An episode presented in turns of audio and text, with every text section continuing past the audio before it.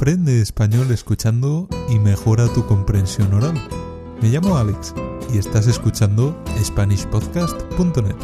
Nuestro podcast y nuestros vídeos te permiten aprender español escuchando temas interesantes y usando la transcripción.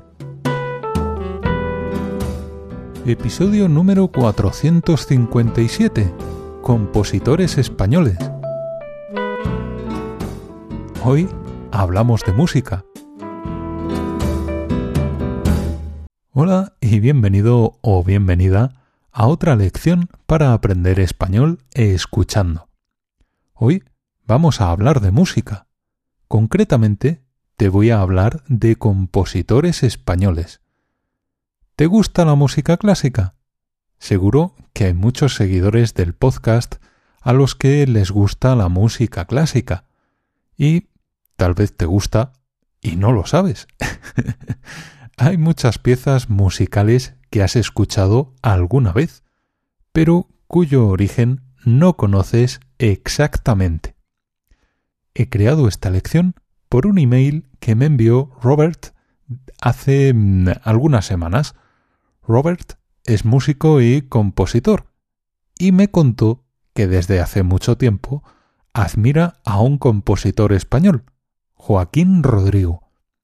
Robert me dio la sugerencia de crear un episodio sobre Joaquín Rodrigo. Me pareció una idea interesante para conocer un poco más sobre la música española. Hoy te hablaré de Joaquín Rodrigo y de otros compositores españoles como Isaac Albéniz, Manuel de Falla, Joaquín Turina o Enrique Granados. Joaquín Rodrigo Joaquín Rodrigo es uno de los compositores españoles más conocidos. Nació en el año 1901 en una ciudad llamada Sagunto. Una curiosidad es que Joaquín Rodrigo nació el día 22 de noviembre. Este es el día de la patrona de los músicos, Santa Cecilia. En la religión católica y también en la ortodoxa, un patrón o una patrona es una persona que fue declarada santa. Según estas religiones, el espíritu de estas personas puede protegerte y ayudarte en la vida. Los santos patrones suelen tener preferencia por ciertas profesiones. Por ejemplo, la patrona de los músicos es Santa Cecilia. El patrón de los conductores es San Cristóbal el patrón de los jueces es Santo Tomás. Pues bien, Joaquín Rodrigo nació el día de la patrona de los músicos. Tal vez el destino quiso que se dedicara a la música. Joaquín Rodrigo creció con algunas dificultades, porque a los tres años perdió la vista, se quedó casi ciego. Se quedó casi ciego debido a una enfermedad llamada difteria. Por desgracia, en aquella época no había vacuna para esta enfermedad. Sin embargo, Joaquín Rodrigo siempre dijo que quedarse ciego fue lo que le puso en el camino de la música. Como su vista funcionaba tan mal, Joaquín Rodrigo tuvo que ejercitar su oído empezó a estudiar música a los nueve años. Por supuesto, empezó con lo más básico, el solfeo. El solfeo es aprender a leer y entonar música. Seguramente alguna vez habrás visto mm, notas musicales escritas en un papel. Bien, pues el solfeo sirve para poder leer esas notas o escribirlas. Joaquín Rodrigo también empezó a tocar el violín y el piano. Algunos años después empezó a estudiar en el Conservatorio de Valencia. Un conservatorio es un lugar donde se estudia música. Allí creó sus primeras composiciones. Joaquín Rodrigo escribía en braille, que es el sistema de escritura que usan los ciegos. Después, otras personas transcribían sus obras a partituras. Su primera obra importante fue Juglares, y recibió varios premios en Valencia y en Madrid. Poco después creó otra obra llamada Cinco piezas infantiles, que consiguió un diploma en un concurso nacional y también en París. Joaquín Rodrigo continuó sus estudios en París. Se trasladó allí en el año 1927 y se hizo amigo de mm, otros compositores importantes como Manuel de Falla, Maurice Ravel o Igor Stravinsky. En París también conoció a una pianista llamada Victoria Camille. Poco después se convirtió en su mujer. Joaquín Rodrigo continuó estudiando música en Francia, en el Conservatorio de la Sorbona. Tenía algunos problemas personales, principalmente problemas económicos, debido al ambiente que había antes de la Segunda Guerra Mundial. Estuvo algunos años trabajando en Suiza, Austria y Alemania. Finalmente, en el año 1939, regresó a España para vivir en Madrid, la capital de nuestro país. Cuando llegó a España, en su carpeta de trabajo trajo un tesoro. Trajo la que es, probablemente, su obra más conocida e importante, el concierto de Aranjuez. Esta obra se interpretó en público por primera vez en Barcelona. Me ha costado un poco de esfuerzo conseguir música libre, pero creo que lo he conseguido. Vamos a escuchar algunos segundos del concierto de Aranjuez.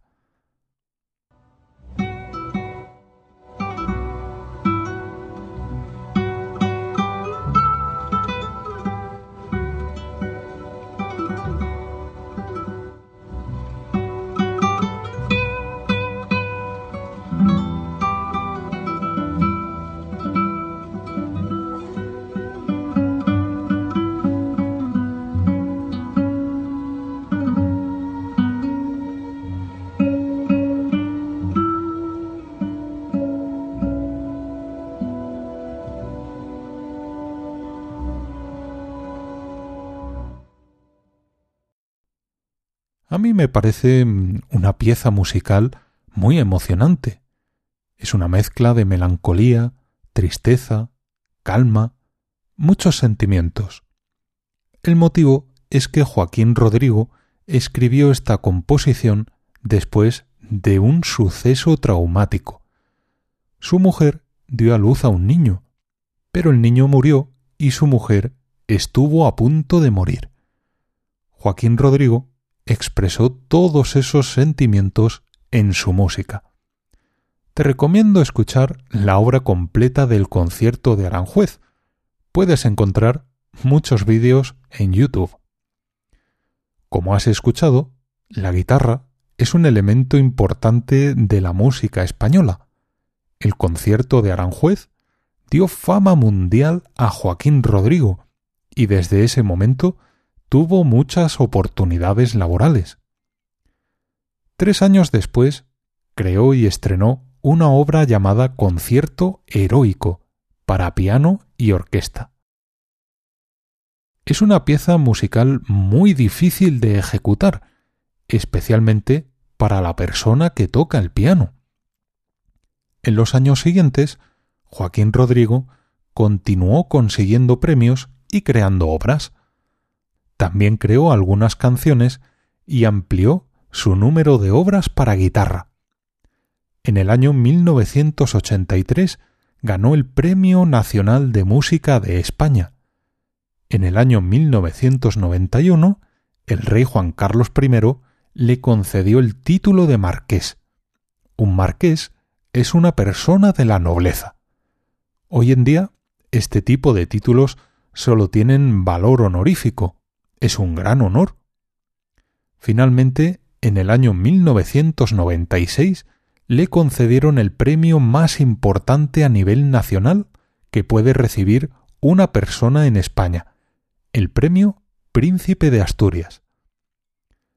Podría seguir dando una lista de todos los premios que recibió durante su vida, pero creo que tardaría mucho tiempo.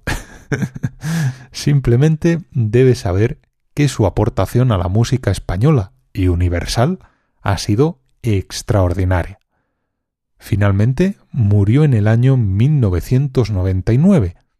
Actualmente está enterrado en el cementerio de Aranjuez, una ciudad cercana a Madrid. Ahora voy a hablarte de otros compositores españoles importantes, aunque más brevemente, y te hablaré de algo que te sorprenderá. Hay una melodía muy conocida de los teléfonos móviles que es de un compositor español. Francisco Tárrega. Seguramente conoces este sonido.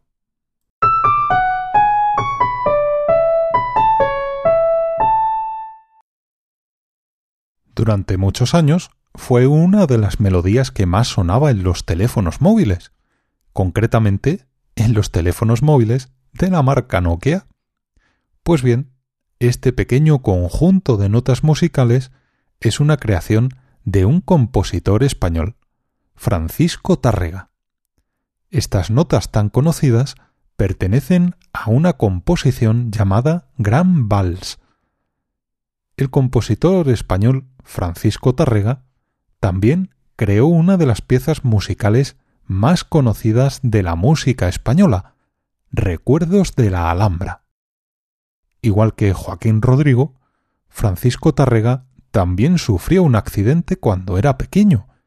Su vista quedó bastante afectada.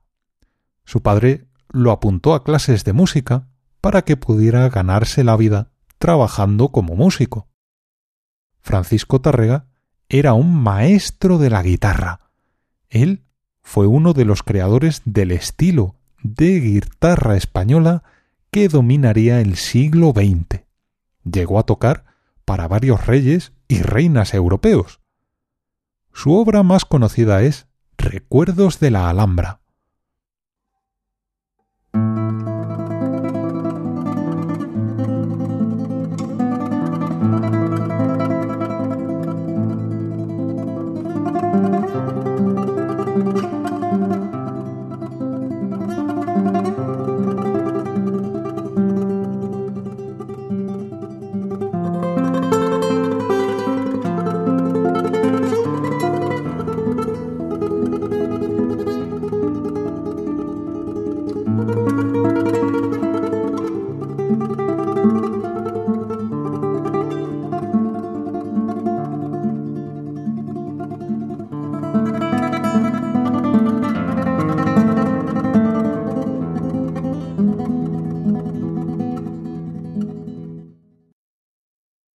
Isaac Albéniz.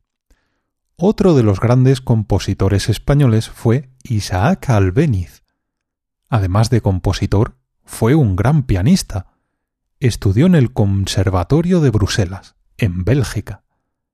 Isaac Albéniz fue un niño prodigio. Un niño prodigio es un niño que demuestra una gran habilidad para algo.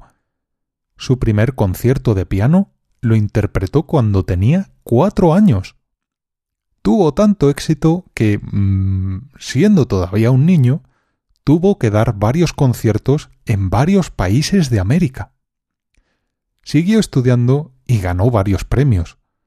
Su dominio del piano era enorme, así que solía ganar concursos con relativa facilidad.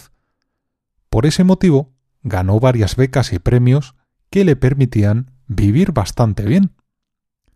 Además de componer, también dirigía orquestas y varios espectáculos musicales. Uno de los premios más importantes que ganó en su vida fue la Gran Cruz de Honor de la Legión Francesa. Es probablemente el premio más importante que puedes ganar en Francia. Su obra más importante se llama Iberia.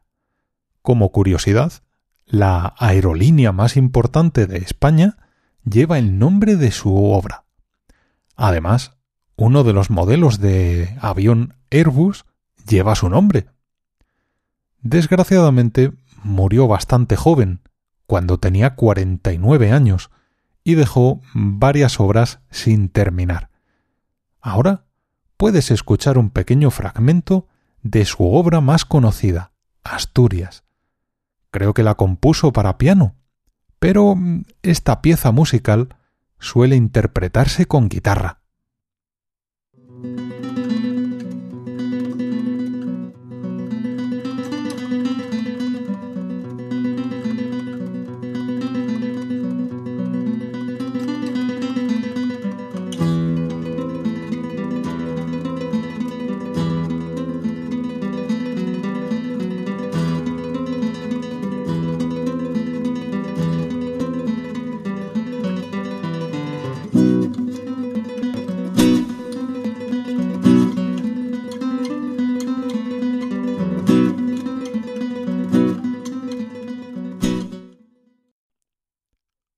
Manuel de Falla. Manuel de Falla es otro de los compositores más importantes de la historia de España. Nació en el año 1876. Tuvo suerte porque mm, nació en una familia que tenía una situación económica bastante buena. Su madre era pianista y le enseñó los fundamentos básicos de la música. Además, su nodriza le enseñaba canciones populares. Una nodriza es una mujer que se dedica a cuidar a los niños de otras personas. Cuando cumplió nueve años, su familia decidió que Manuel de Falla debía tener estudios musicales más formales. Tuvo profesores bastante famosos y conocidos. Él disfrutaba mucho con la música, iba a conciertos de todo tipo y tenía la suerte de tener una biblioteca musical en casa.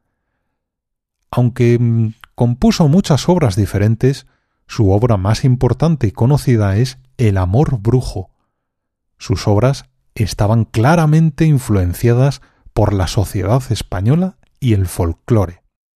El folclore es el conjunto de costumbres, canciones, obras artísticas tradicionales de un lugar.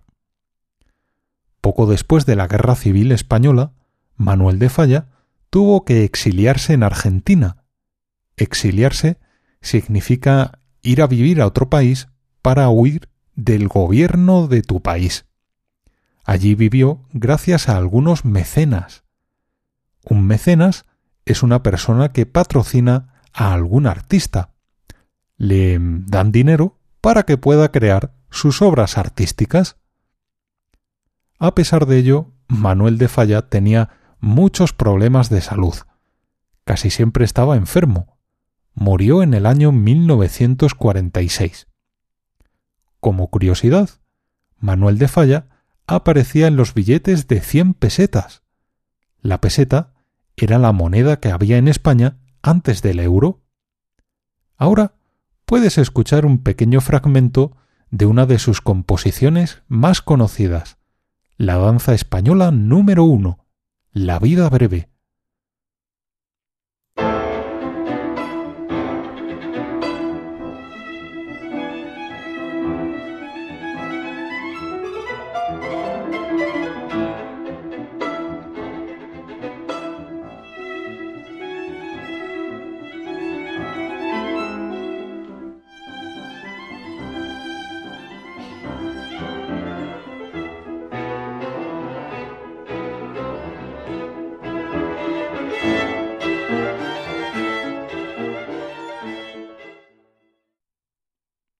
Enrique Granados.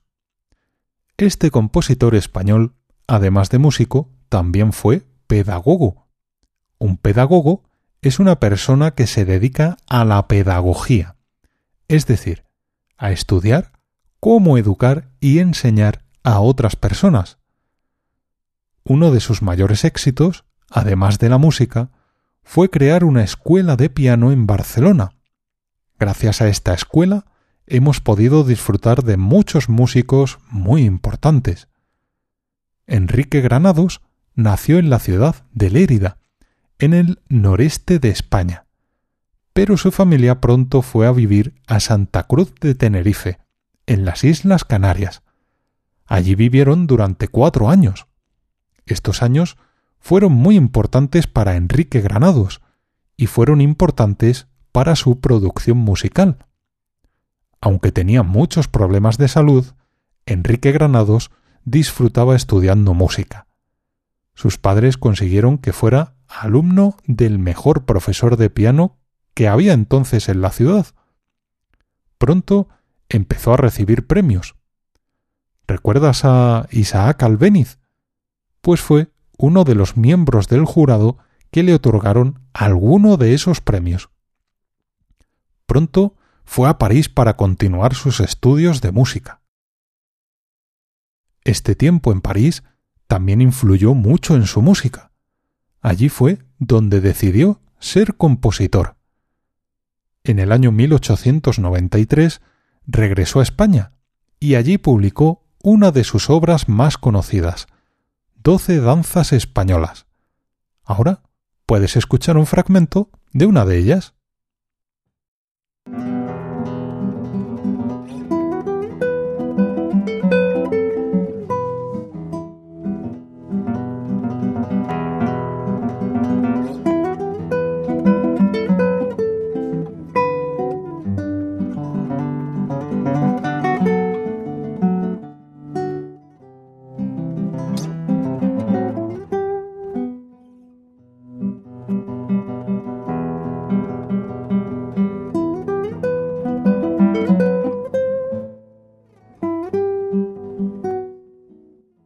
El éxito de Enrique Granados fue internacional, y eso provocó que tuviera que viajar en varias ocasiones a Londres, París, Berna o Nueva York. En 1916 hizo uno de sus viajes. Estaba en Nueva York con su mujer y tenía que ir hasta Barcelona. Había estado en la Casa Blanca para asistir a una recepción oficial.